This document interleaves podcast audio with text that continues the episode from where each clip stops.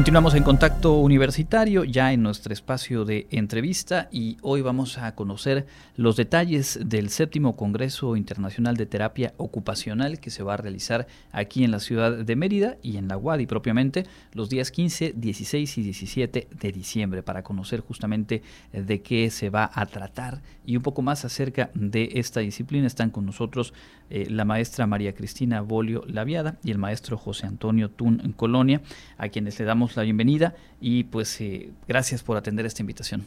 Gracias, gracias por invitarnos. Buen día, buenas tardes, gracias. Bienvenidos, bienvenidos. Bueno, pues estamos ya muy cerquita de que arranque el Congreso. Ahora vamos a ir a detalles sobre las actividades que lo integran. Pero antes de ello, y pensando que nos escucha un público muy, muy diverso, eh, preguntarles, preguntarte, María Cristina, eh, ¿cuál, eh, ¿qué es la terapia ocupacional? ¿A qué hace referencia este término? La terapia ocupacional es una profesión que se encarga de ayudar a las personas que por alguna condición de salud o una condición de vida no sean capaces de realizar sus actividades diarias, desde bañarse, comer, vestirse, acudir a su trabajo, eh, hacer actividades recreativas, cualquiera de estas. Entonces, a través de la, terapia, utilizamos eh, diferentes herramientas de intervención para poder ayudarles a que regresen a realizarlas. Ustedes son egresados y ahora docentes de la licenciatura en rehabilitación que se imparte en la Facultad de Medicina y, preguntarte, José Antonio, eh, ¿cuáles son los ámbitos en donde se implementa y cuáles son los beneficios de la terapia ocupacional? Pues los ámbitos son muy variados, ¿no? Puede ser eh, desde las personas con algún tipo de discapacidad, puede ser motora, visual, auditiva, en general, que son las que mayor prevalencia tienen, de hecho, en el Estado hasta personas con problemas de trastornos alimenticios, personas con autismo, personas que en general tengan algún tipo de limitación en las actividades que comentaba la maestra María Cristina, van a ser eh, ahora sí que foco de atención de la terapia ocupacional. Y los beneficios que van a obtener de la terapia ocupacional pues son precisamente esos, ¿no? Su eh, inclusión nuevamente eh, en los ámbitos en donde para ellos tenga un significado relevante, como pueden ser los personales, los deportivos, los recreativos, en general todo lo que le interese al cliente o al paciente, que así se denomina en terapia ocupacional, pues ese va a ser como que el mayor beneficio que van a obtener. Eh, ¿Quiénes organizan este encuentro y cuántos y cuáles países tendrán presencia en, este que es el séptimo Congreso Internacional en la materia? Bien, este congreso lo organizamos en la Universidad Autónoma de Yucatán en conjunto de la Universidad Autónoma del Estado de México.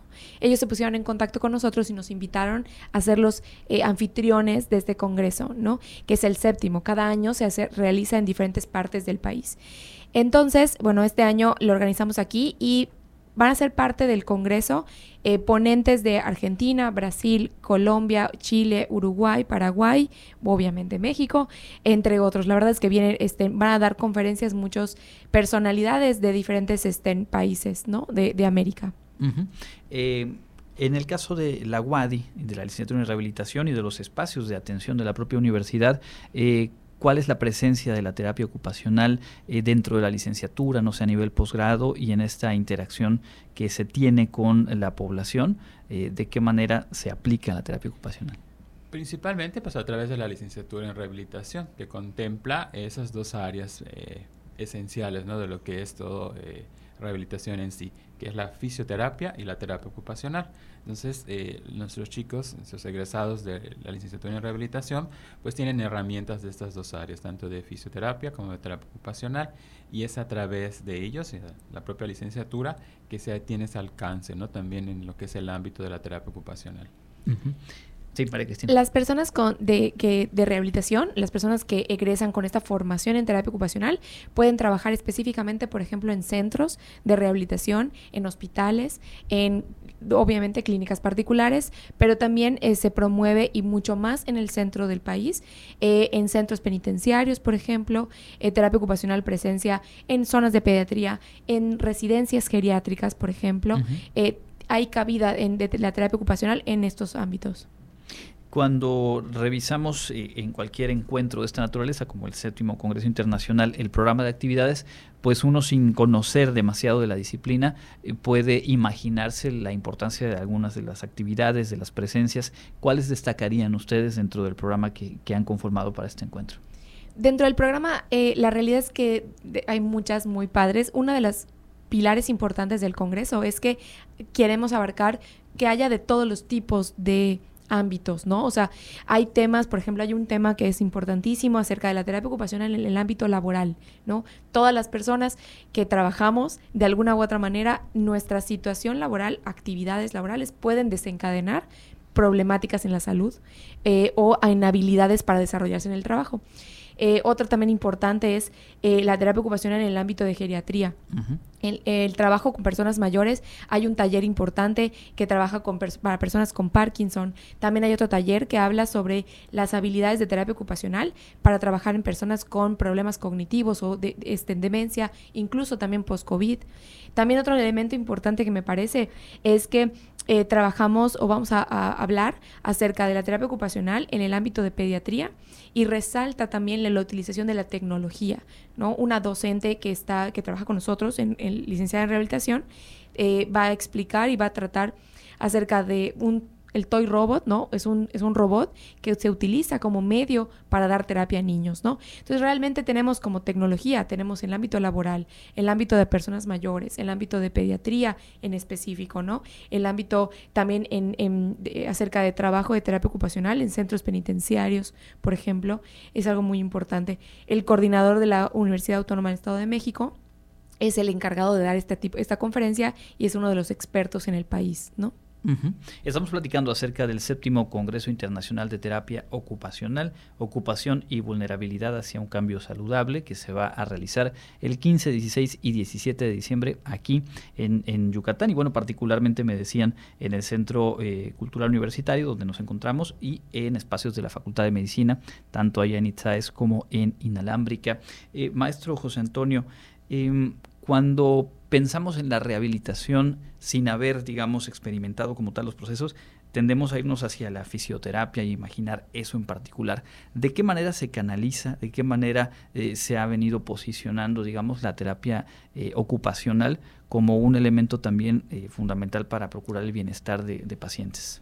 De hecho, pues es una de las ideas, ¿no? También de traer el Congreso a lo que es el sureste, como que profundizar más en esa área y ver cómo van de la mano, caminan de la mano la fisioterapia y la terapia ocupacional, ¿no? Como eh, cuando el paciente eh, ya no tiene dolor, cuando ya no tiene alguna limitación en algún movimiento, ya es el momento de regresar a sus actividades, ¿no? De la vida diaria, como comentaba la maestra, o en general, ¿no? Las ocupaciones que tenga. Entonces es ahí como que ese punto de unión que también queremos que fortalecer entre la fisioterapia y la terapia ocupacional, desde nuestro perfil que es de licenciados en rehabilitación, pero también existe solo la licenciatura en terapia ocupacional, que son los que nos acompañan también de UAM, de la Universidad Autónoma del Estado de México. Entonces yo creo que es ese caminar juntos y el enfatizar lo que cada área aporta a la salud de las personas, el objetivo y el fin también de este Congreso.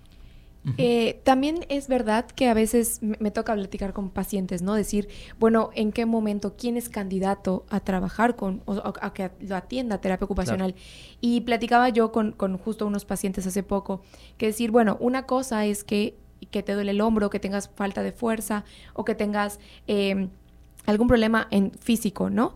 Eh, pero siempre esa persona que le duele el hombro, por ejemplo, siempre esa persona tiene que acomodar, acomodar la despensa del súper, ¿no? O esa persona tiene que bañarse y lavarse el pelo, o esa persona tiene que, su trabajo involucra ese brazo. Entonces la terapia ocupacional ve más allá, no, respetando obviamente las líneas de terapia física y la terapia ocupacional es el vínculo justo a la, a la vida real, ¿no? Eh, ¿qué, me va a hacer poder acomodar la despensa de nuevo? ¿Qué me va a hacer o cómo me va a ayudar a poder trabajar como albañil de nuevo, ¿no? Eh, eh, identificando pues cuáles son las cosas significativas en su vida, ¿no? Y ese vínculo con la realidad.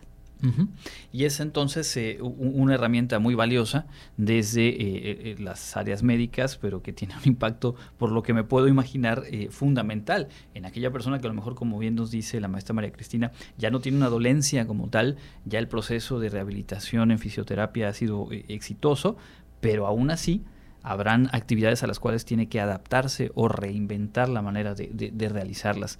Creo que es un tema bien interesante y estoy seguro que, este encuentro y el trabajo que ustedes han venido construyendo va a seguir rindiendo frutos. Por ello, nos importaba mucho poder platicar y algunos asuntos puntuales, eh, eh, maestro, en dónde revisar más información y todavía me imagino hay, hay, oportunidad para que quienes nos escuchan y se desenvuelven en estas áreas puedan integrarse participando. Claro, principalmente a través de la página de la Facultad de Medicina, que está en Facebook y Instagram y YouTube, pueden acceder a la Facultad de Medicina de la UADI y ahí está disponible constantemente, se ha estado eh, lanzando la publicidad y ahí están todas las modalidades para inscribirse, aún tenemos cupo. Eh, la inscripción incluye un evento previo que es en línea, en donde van a estar muchos conferencistas internacionales, las conferencias en sí, que van a ser 15, 16 y 17, y con la inscripción también tienen derecho a dos talleres, que ellos van a poder elegir los talleres que gusten y pues acceder a todo el Congreso. Perfecto, entonces buscamos Facultad de Medicina WADI en las redes sociales más comunes y damos con la información sin duda para todavía eh, sumarnos y participar. Maestra, ¿algo más que quisiera agregar? Nada, pues invitarlos a todos a participar, este, en quien quiera eh, ser parte de este congreso, la verdad es una oportunidad. Es el primer evento de terapia ocupacional que se realiza en el Estado. Y creo que es importante aprovechar la, la, cercanía de otros estados de la República y otros países, la información que podemos compartir, ¿no? Por supuesto, pues ahí está nuevamente el mejor de los éxitos en esta actividad. Eh, son la maestra María Cristina Bolio Laviada y el maestro José Antonio Tun en Colonia, docentes de la Facultad de Medicina, compartiéndonos esta invitación. Y bueno, nosotros estaremos acompañando el desarrollo propiamente ya del Congreso por ahí eh, a mediados del mes de diciembre. Muchísimas gracias. Muchas gracias por este espacio. Gracias, buenas tardes.